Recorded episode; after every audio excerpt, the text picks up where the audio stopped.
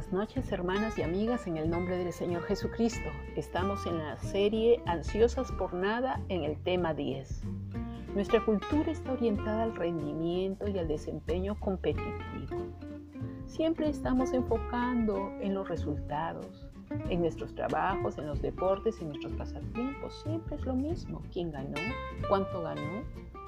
Queremos saber para qué puede usarse algo o qué produce. Y a veces abordamos la vida cristiana de esta manera.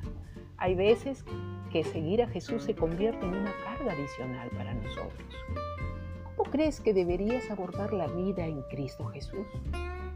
No te sobrecargues con listas por cumplir, ni te nutras de ansiedad con el miedo de no cumplirlas.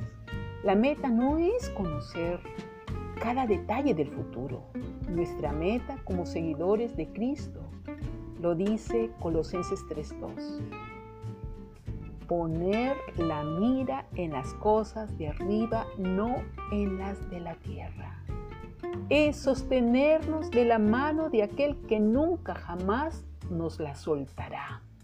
Podemos hacerle frente a las ansiedades de la vida almacenando en nuestra mente los pensamientos de Dios. Esa es nuestra meta, aferrarnos a Cristo, permanecer en Él. Conforme nos agarremos, nos arraiguemos en Cristo, Dios será honrado.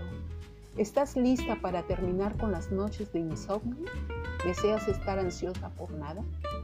El secreto para dar fruto, resultado y vivir sin ansiedad no es tanto hacer, sino permanecer. ¿Cómo podrías hacer esto? ¿Hay algún bloque de tiempo que podrías dedicar para Dios durante el día? Tal vez puedes apagar las noticias vespertinas y abrir tu Biblia. Poner el despertador para que suene 15 minutos más temprano. O en lugar de ver un reportaje en la televisión hasta quedarte dormida, podrías escuchar la versión en audio de la Biblia. Si te mantienes fieles a las enseñanzas, serás realmente su discípulo y conocerás la verdad y la verdad te hará libre. Libre del miedo, libre de la preocupación y libre de la ansiedad. Esa es la condición para que se cumpla la promesa. Rosaura, Rocío, Isabel, amiga, escribe tu nombre. Deja que las palabras de Cristo, que son espíritu y son vida, vivifiquen tu ser totalmente. Melisa, Marixa, Micaela, amiga, escribe tu nombre. En Cristo puedes vencer la epidemia de la ansiedad. Toma la resolución de saturar tu corazón con la bondad de Dios. Y si hasta ahora no has hecho de Jesucristo tu Señor y Salvador, te invito a acercarte con reverencia en la quietud de tu cuarto y le pidas perdón por tus pecados. Dile que te arrepientes por haber vivido alejada de Él, ofendiéndole, que necesitas su perdón y que rindes tu corazón a Jesucristo para que lo limpie, lo gobierne, te dirija.